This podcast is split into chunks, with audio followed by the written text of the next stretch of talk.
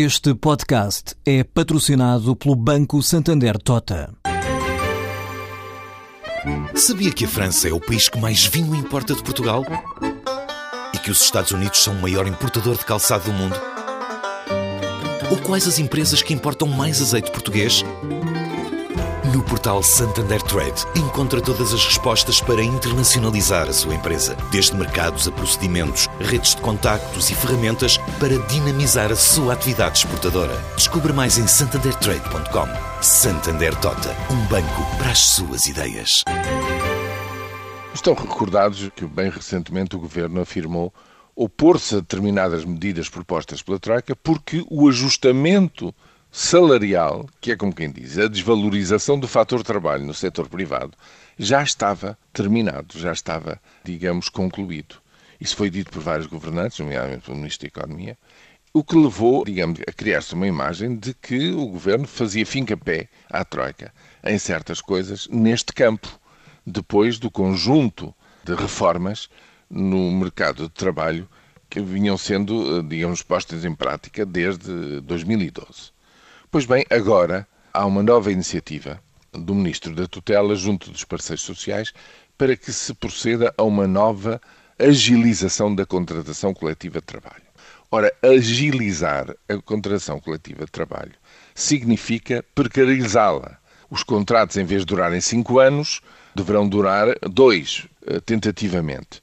Tem de se voltar às negociações, tem que voltar a medir-se a força negocial das duas partes.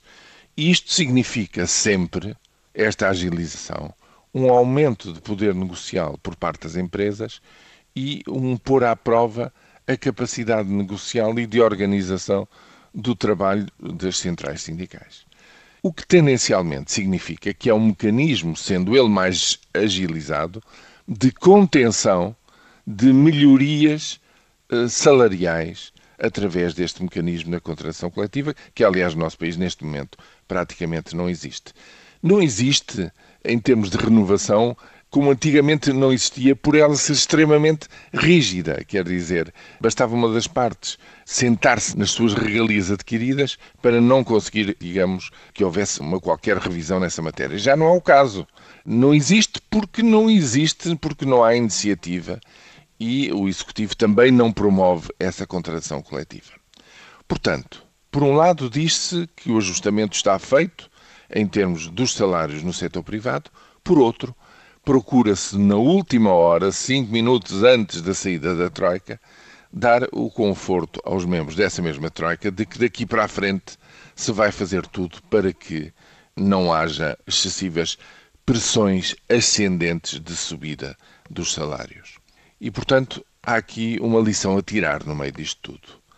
Não foram só os rendimentos dos trabalhadores, dos funcionários públicos, não é só o emprego eh, que sofreu com este processo tão forte e tão violento, digamos mesmo, de ajustamento. As palavras também saem muito desvalorizadas de todo este processo. E o resultado final é que nada daquilo que se possa dizer e que se ouça dizer a quem manda, neste momento, pode ser considerado como definitivo. E o futuro torna-se assim bem mais incerto. Ou seja, por outras palavras, mesmo que as centrais sindicais, e eu não estou a ver a UGT, a poder aceder a mais esta exigência e dar o seu acordo a ela, mesmo que as centrais sindicais não concordem com isto e não haja acordo social nos tempos mais próximos, o que conta são mesmo as exigências que são feitas até à última hora e não aquilo que se diz e aquilo que se afirma sobre estas matérias.